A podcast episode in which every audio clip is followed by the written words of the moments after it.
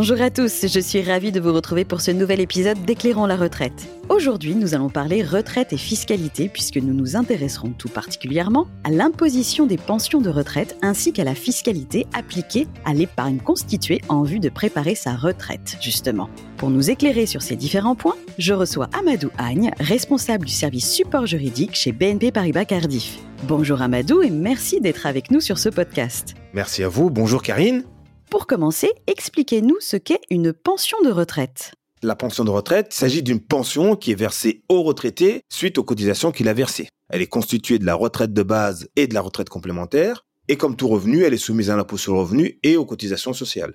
J'en profite pour préciser à nos auditeurs qui souhaitent en savoir plus sur la retraite de base et la retraite complémentaire qu'ils peuvent écouter ou réécouter nos podcasts qui y sont dédiés. Mais revenons à notre pension de retraite. Qu'en est-il de son régime fiscal? Comme tout revenu, hein, la pension de retraite est soumise à l'impôt sur le revenu après un abattement de 10%. Rappelons que l'abattement, c'est la réduction légale de la base d'imposition qui permet de calculer le montant de l'impôt sur le revenu. Et la pension de retraite est aussi soumise aux prélèvements sociaux. Donc le taux d'impôt sur le revenu est calculé en fonction de l'ensemble des revenus déclarés et dépend de la situation personnelle du retraité.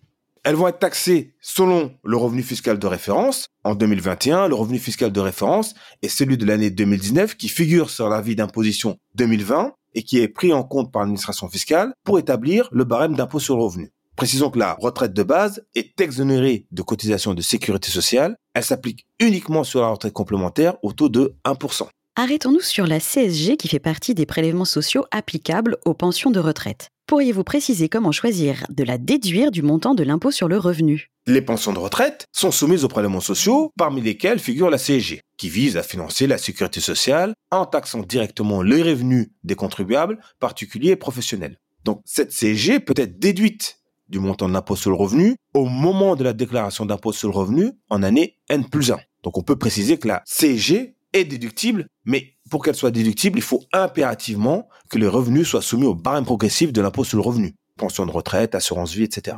Si je comprends bien, il faut prendre en compte à la fois la fiscalité et les prélèvements sociaux pour évaluer le montant net de ma pension de retraite à partir de son montant brut. C'est bien cela? Tout à fait. Donc au moment de votre départ en retraite ou quand vous évaluez votre pension, les caisses de retraite vous communiquent un montant annuel brut. La différence entre le brut et le net va dépendre de votre revenu. C'est lui qui va déterminer le taux d'imposition et celui des prélèvements sociaux. Donc en tout état de cause, l'écart entre le brut et le net sera moins important que lorsque vous étiez en activité. Vous le mentionniez précédemment, le prélèvement à la source s'applique sur les pensions de retraite. Mais concrètement, comment cela fonctionne-t-il? Sur la base de votre déclaration de revenus, votre taux de prélèvement à la source est défini et appliqué tous les mois sur votre pension de retraite, comme cela se passe pour les salaires. Schématiquement, vous déclarez votre revenu, l'administration fiscale calcule votre taux de prélèvement et le transmet aux caisses de retraite qui vont se charger de le prélever. Donc le calcul du taux continue de se baser sur l'ensemble de vos revenus,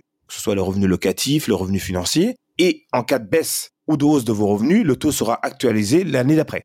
Vous avez toutefois la possibilité de faire évoluer ce taux en cours d'année auprès de l'administration fiscale en allant sur le site impôt.gouv.fr.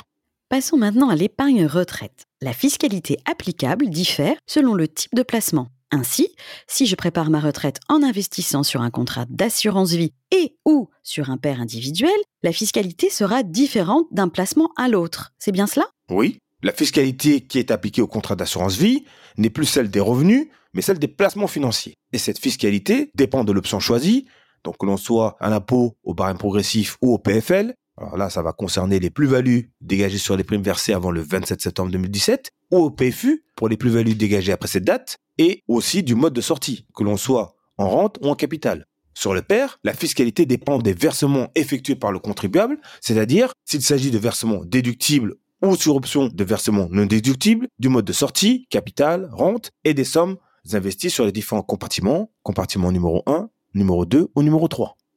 Arrêtons-nous sur ces différents points pour bien les comprendre. Première hypothèse. J'investis mon épargne sur un contrat d'assurance vie et je choisis une sortie en capital. Quels seront les grands principes fiscaux applicables dans ce cas? Alors, dans le cas d'une sortie en capital, cela va dépendre de la date de versement et de l'ancienneté du contrat. Pour les primes versées jusqu'au 26 septembre 2017, donc en cas de rachat partiel ou total, les produits financiers générés par l'adhésion, c'est-à-dire les plus-values, sont soumises à l'impôt sur le revenu, soit au barème progressif, va s'appliquer à défaut de choix de l'adhérent, soit sur option de l'adhérent au prélèvement forfaitaire libératoire. Et ce taux varie en fonction de l'ancienneté du contrat. Pour les primes versées à compter du 27 septembre 2017, donc en cas de rachat total ou partiel, les produits, c'est-à-dire les plus-values qui sont générées par le contrat, sont imposables au PFU. Lors du rachat au taux de 12,8 pour un rachat qui est effectué avant 8 ans et au taux de 7,5 pour un rachat qui est effectué après 8 ans. Ce prélèvement est effectué par l'assureur, quel que soit le régime d'imposition choisi et quel que soit le montant des versements qui sont réalisés. C'est un prélèvement qui n'est pas libératoire de l'impôt sur le revenu et qui pourra faire l'objet d'une régularisation opérée par l'administration fiscale dans le cadre de l'imposition sur le revenu.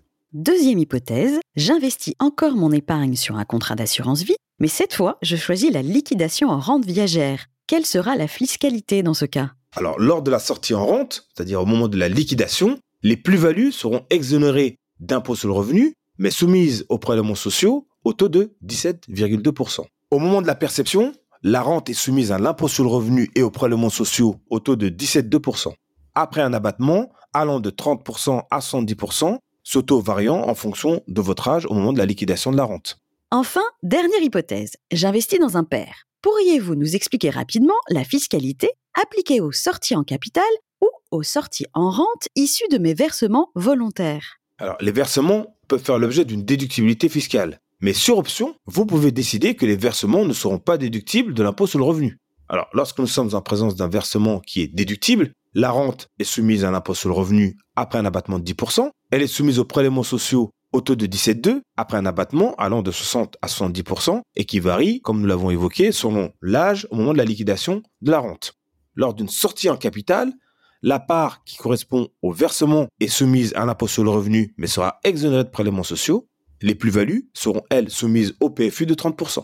Pour les versements non déductibles, la rente est soumise à l'impôt sur le revenu et aux prélèvements sociaux au taux de 17,2% après un abattement allant de 100% à 110%, ce taux, rappelons-le, variant en fonction de votre âge au moment de la liquidation. Et lors d'une sortie en capital, seules les plus-values seront soumises au PFU de 30%. Merci de cette réponse claire et concise, Amadou. Un épisode de nos podcasts est d'ailleurs dédié à tous les détails de la fiscalité du père. Maintenant et pour conclure, revenons au prélèvement à la source du paiement de l'impôt. Comment s'applique-t-il sur les sommes issues des contrats d'assurance vie ou d'épargne retraite? Le prélèvement à la source ne s'applique pas pour l'assurance vie. Il ne s'applique que pour le plan d'épargne retraite.